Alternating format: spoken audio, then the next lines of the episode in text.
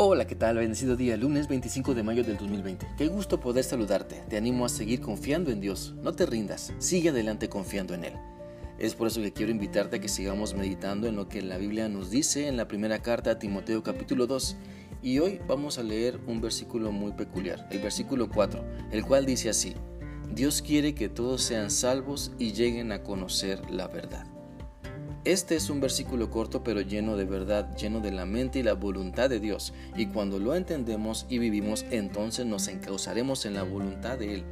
Como ya lo hemos visto antes, los versículos anteriores hablan de la oración intercesora, de pedir a Dios por las necesidades de los demás, por rogar por quienes nos presiden. Y ahora en este versículo sale a relucir lo que debemos hacer después de orar.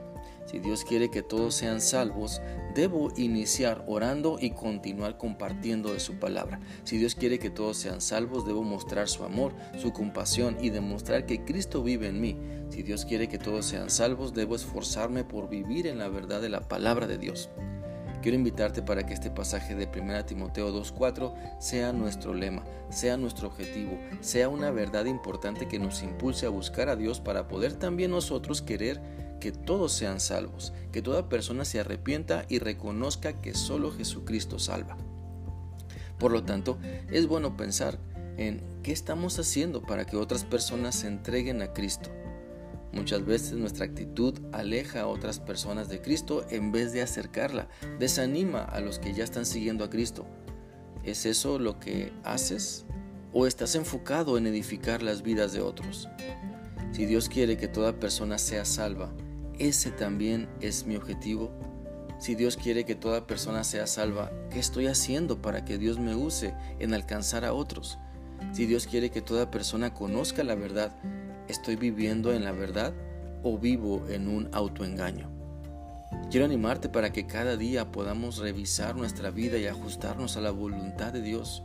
Muchas veces vivimos dándole demasiada importancia a lo que creemos nuestro y poca importancia a la voluntad de Dios. Creemos que porque ya cumplimos con algunas cosas, ya estamos bien con Dios, pero no se trata de cumplir en algunas cosas con Dios, se trata de obedecerle desde nuestro interior, se trata de que Él domine todo lo que somos y hacemos para sujetarnos a su voluntad y poder cumplir con la misión que nos ha dado de compartir el Evangelio de Cristo para que todos sean salvos y conozcan la verdad.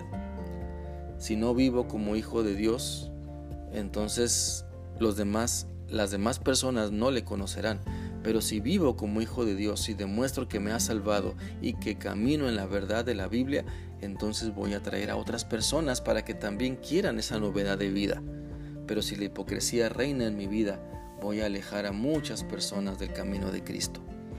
Es por eso que te animo a pensar más en lo que Dios quiere, en lo que Dios quiere de ti, Piensa en que Dios quiere usarte para que otras personas se acerquen a Él y sean salvas. Piensa en que si conoces la verdad, invita a otros a que vivan en la verdad y demuéstrales el camino. Entonces enfoquémonos en lo que Dios quiere y no en mi comodidad. Enfoquémonos en el propósito de Dios, no en una vida egoísta y llena de vanidad. Enfoquémonos en dar a conocer la verdad, que Cristo es el camino al Padre y solo Él puede salvarnos de la condenación eterna. Te animo para que tu oración a Dios cada día sea que te sometas a su voluntad para que te use y muchas personas sean salvas y vengan al conocimiento de la verdad. Espero que Dios siga hablando a tu vida a través de su palabra y que puedas seguir sujetando tu vida a su voluntad. Que sigas teniendo un bendecido día. Dios te guarde. Hasta mañana.